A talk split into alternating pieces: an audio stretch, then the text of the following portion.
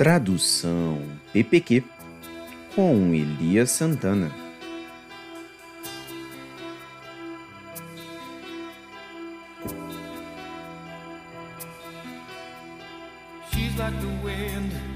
Ela quer um brinde do Felipe. Ela é light. Ela é fitness.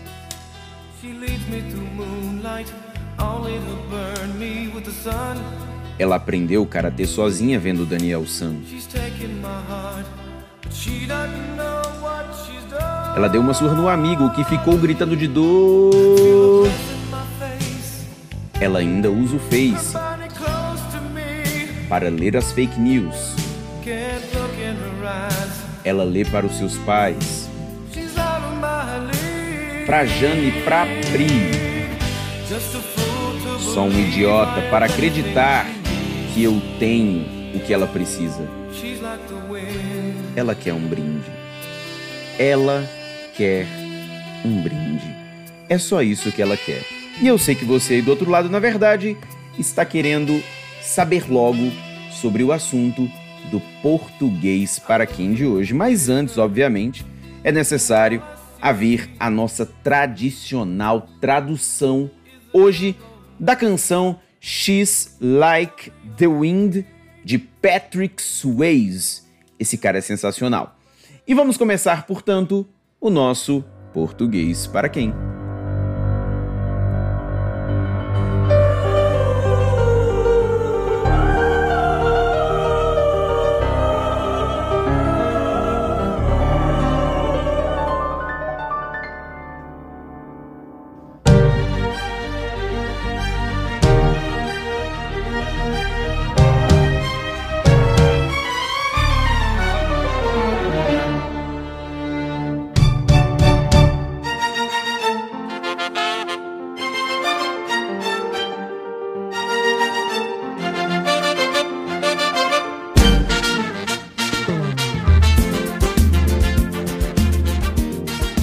Meus queridos amigos e minhas queridas amigas, nas próximas semanas, o meu podcast será destinado ao emprego do acento grave, o famoso e temido sinal indicativo de crase.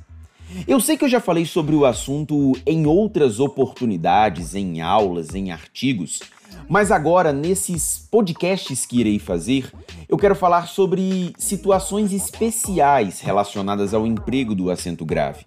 Eu quero falar sobre circunstâncias específicas que estão ligadas ao emprego da crase. Para começar, eu quero falar sobre um emprego da crase que é comumente questionado entre as pessoas. Quer falar sobre o acento grave antes da palavra casa, antes do substantivo feminino casa. Segundo a norma padrão, ou seja, segundo o padrão culto da língua portuguesa, quando a palavra casa é núcleo de algum termo regido pela preposição a, o emprego do acento grave, ou seja, o emprego da crase, é proibido. Veja comigo os exemplos que eu vou citar para você. Eu cheguei a casa bastante cansado. Primeiro ponto que eu quero comentar. Apesar de coloquialmente utilizarmos eu cheguei em casa, essa forma não é aceita pela norma culta. Por quê?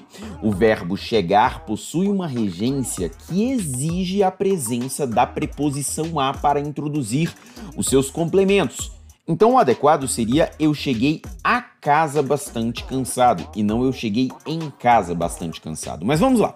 Quando eu digo eu cheguei a casa bastante cansado, esse a casa, ou melhor dizendo, esse a que antecede a palavra casa, não vem com acento grave. É só e somente só a preposição a. Então é eu cheguei a sem crase casa bastante cansado.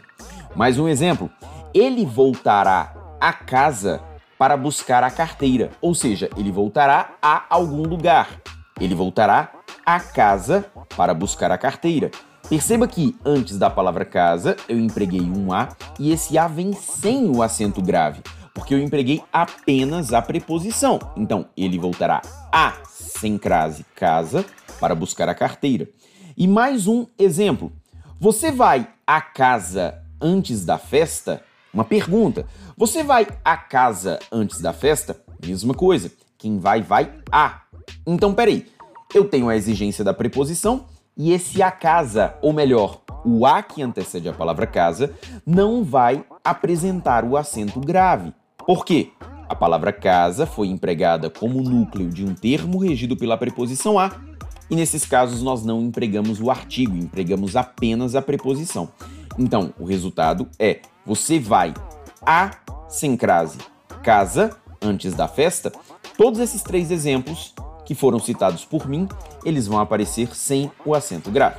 Mas, porém, contudo, todavia, entretanto, no entanto, não obstante, caso substantivo em questão, no caso substantivo em questão é o substantivo casa, certo? Certo. Caso substantivo em questão apresente algum especificante, ou seja, apresente algo que especifique a casa, o acento grave passa a ser obrigatório. Ou seja, se eu não usar mais a palavra casa em sentido genérico, ou melhor, para ser ainda mais direto, se eu não usar a palavra casa sozinha, aí o acento grave passa a ser obrigatório. Exemplos: Eu cheguei à casa de festas bastante cansado. Perceba, eu agora não estou falando de uma casa qualquer. Eu estou falando da casa de festas. Então, nesse caso, houve um especificante para a palavra casa.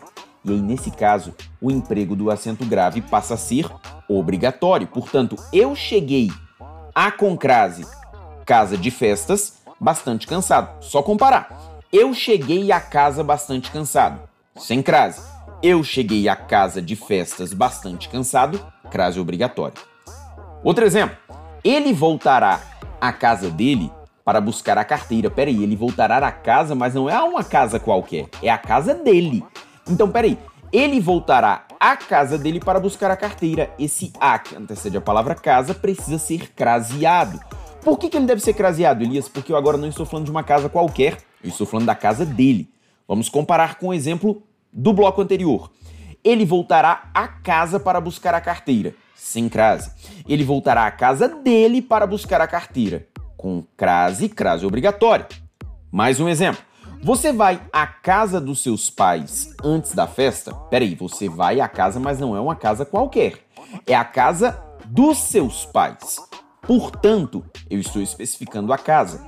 Logo, antes da palavra casa, o emprego do acento grave é obrigatório. O resultado disso é você vai à com crase casa de seus pais antes da festa. Vamos fazer aquela comparação de novo. Você vai à casa antes da festa sem crase. Você vai à casa de seus pais antes da festa com crase e a crase é obrigatória. Perfeito? Então qual que é a ideia? Se por acaso antes da palavra, perdão, depois da palavra casa não houver qualquer especificante, emprego do acento grave proibido. Se por acaso a palavra casa for dotada de um especificante, naturalmente o emprego do acento grave passa a ser obrigatório. Pegou essa brincadeira? Pegou essa ideia? Então a gente precisa estar atento ao emprego específico da palavra casa, porque em algumas circunstâncias não vai haver crase, em outras circunstâncias ela não só vai haver, mas ela também será obrigatória. Lembrando que esse é só um caso de crase, tá? Isso não significa que você já sabe tudo de crase, você sabe um pequeno caso. Mas nas semanas seguintes, pode ter certeza que nós iremos falar muito mais acerca deste assunto para que você consiga dominar bem o emprego da crase na sua vida. E agora nós vamos à parte das respostas às perguntas que me foram enviadas pelo meu Instagram, arroba. Às quintas-feiras eu abro uma caixinha de perguntas lá, eu seleciono algumas delas para responder durante a gravação do podcast. A primeira pergunta vem de radiologia.lta, que é a querida Laura Teles, que diz o seguinte: sem porquê. O sem é considerado um determinante? Eu entendo a pergunta da Laura, porque quando ela escreve sem porquê e ela coloca o porquê junto e com acento, ela quer saber se esse sem funciona como um determinante, porque o porquê junto e com acento é um substantivo. Então, deveria haver um determinante para dizer que essa palavra é um substantivo. Mas não, Laura, na verdade, o sem é uma preposição. A, ante, após, até, com, contra, de, desde, em, entre, para, per, perante, por, sem, sob, sobre, traz. O sem é uma preposição. Aqui no caso, para que a construção ficasse gramaticalmente correta, nós precisaríamos colocar sem um porquê, para que aí sim houvesse a presença do artigo indefinido determinando o porquê junto com acento, que aí sim seria um substantivo. Se eu colocar apenas sem porquê, ponto final, aí o porquê precisa ser separado com acento, porque não há a presença do determinante. Eu sei que é uma explicação um pouco direta demais para o assunto, pensando em um podcast, mas eu acho que eu consegui deixar claro o que eu quis dizer. Portanto, o sem é só uma preposição. Para que você use o porquê junto e com acento, você precisaria colocar aqui um determinante. Sem um porquê. Esse um artigo indefinido. Beleza? Obrigadão pela pergunta, querida Laura. A próxima pergunta vem de Marcos Vinícius Parra, que falou o seguinte: Elias, boa tarde. Boa noite. é porque o podcast está sendo gravado à noite. Você sabe dizer qual conteúdo de português é mais cobrado em provas de prefeituras? Meu querido, em provas de prefeituras, porque nós sabemos que nós temos concursos na esfera federal, na esfera estadual e na esfera municipal. Em concursos de prefeitura, cai muito português básico. E quando eu falo de português básico, são os conhecimentos de fonética, encontros vocálicos e encontros consonantais, coisas, tópicos especiais dentro de morfologia, como por exemplo plural dos substantivos compostos, superlativo dos adjetivos, matérias mais específicas de morfologia. E também aparece bastante ortografia. Então, quando você está estudando para Provas de prefeituras, você precisa sempre se lembrar daquela língua portuguesa que você estuda ali de primeira a quarta série, que lógico é revisada no ensino fundamental e médio, mas você precisa olhar com muito carinho para essa parte da língua portuguesa, porque ela cai bastante para provas de prefeituras e não cai para outros concursos públicos. Além disso, nós observamos também nas provas de prefeituras assuntos que são recorrentemente cobrados em outras provas de concurso público, como é o caso, por exemplo, de pontuação, concordância, regência, colocação pronominal e por aí vai. Forte abraço, meu querido, e boa sorte na sua prefeitura. A última pergunta vem de Peter.mgs, que falou o seguinte: Eliasito, me amarrei nesse vocativo. Como você lida com assédio feminino e várias carinhas de riso? Chegou a imaginar que seria tão conhecido? Primeiro ponto, que eu, Elias, não consigo enxergar esse tamanho assédio que dizem que eu recebo. Eu não consigo enxergar, eu não consigo perceber. A Foguinho, inclusive, que é quem toma conta das minhas redes sociais, ela diz que acha bastante curioso, engraçado e às vezes até emocionante o assédio que eu recebo. E eu viro para ela e falo bem assim: que assédio é esse? Que eu não via antes, quando eu cuidava das minhas redes sociais, e agora que eu não estou vendo as minhas redes sociais, de repente todo mundo resolveu me assediar. Mas na verdade é uma questão de percepção. Eu, Elias, não consigo perceber isso. Em muitas oportunidades, a Foguinho me manda as mensagens que para ela parecem assédio, mas eu olho e falo: não, ela só queria perguntar alguma coisa. Ou não, isso aqui é só uma dúvida. Ou não, isso aqui é só um elogio. E detalhe, Peter é esse, entre aspas, assédio que eu recebo, ele não é somente feminino, eu também recebo alguns da parte masculina. Só que, graças a Deus, tanto o lado masculino bem quanto o lado feminino sempre me elogiam ou falam algo sobre mim com bastante respeito. Ninguém nunca foi ousado, desrespeitoso. Então eu posso dizer que eu lido bem com isso, mesmo não sabendo em que, mesmo não sabendo das oportunidades em que às vezes eu sou assediado. E eu cheguei a imaginar que eu seria tão conhecido, na verdade, aí entra outro ponto, que nem eu percebo o quão conhecido eu sou. Às vezes, em algumas circunstâncias, eu consigo dimensionar isso. Mas eu também lido de maneira normal, ainda mais nesse período de pandemia em que nós estamos caminhando pelas ruas com máscara, muita gente não me reconhece. Então, primeiro, eu quase não estou saindo de casa. Segundo, quando eu saio eu tô de máscara. Então as pessoas acabam não me reconhecendo, o que deixa a situação sempre bastante tranquila e bastante saudável. Mas mesmo assim, mesmo no período sem máscara, eu graças a Deus nunca tive problemas, nem com o reconhecimento e nem com o assédio. Agora, curioso era antes da pandemia isso. A minha mãe, ela não está saindo de casa em razão da pandemia, apesar de já ter sido vacinada, mas a minha mãe comentava que quando ela saía à rua e, por exemplo, ela ia ao Tagua Center e lá há muitas lojas, é um comércio bem agitado. Para quem não conhece Taguatinga, não conhece o Tagua Center, vou fazer uma analogia bem simples e exagerada. Pensa na 25 de março. Todo mundo já ouviu falar na 25 de março. O Tagua Center é uma mini 25 de março.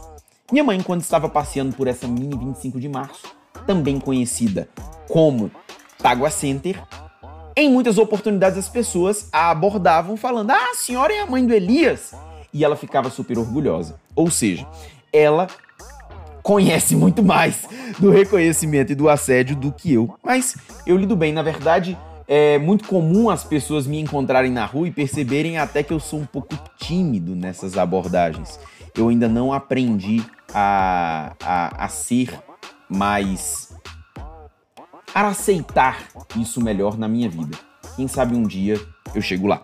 Valeu, Peter! Obrigado pela consideração e obrigado pelo carinho de sempre. E dessa forma, meus queridos, chegamos ao final de mais um PPQ. Espero que vocês tenham aproveitado bastante. Compartilhem o conhecimento, compartilhem este podcast com outras pessoas. Um forte abraço e até semana que vem.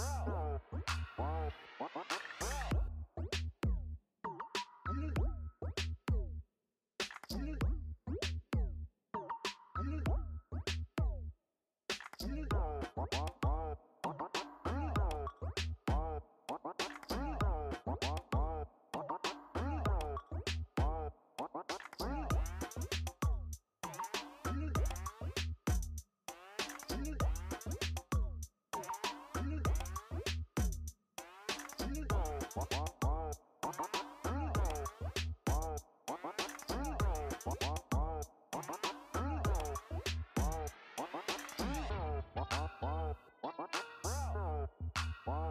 What?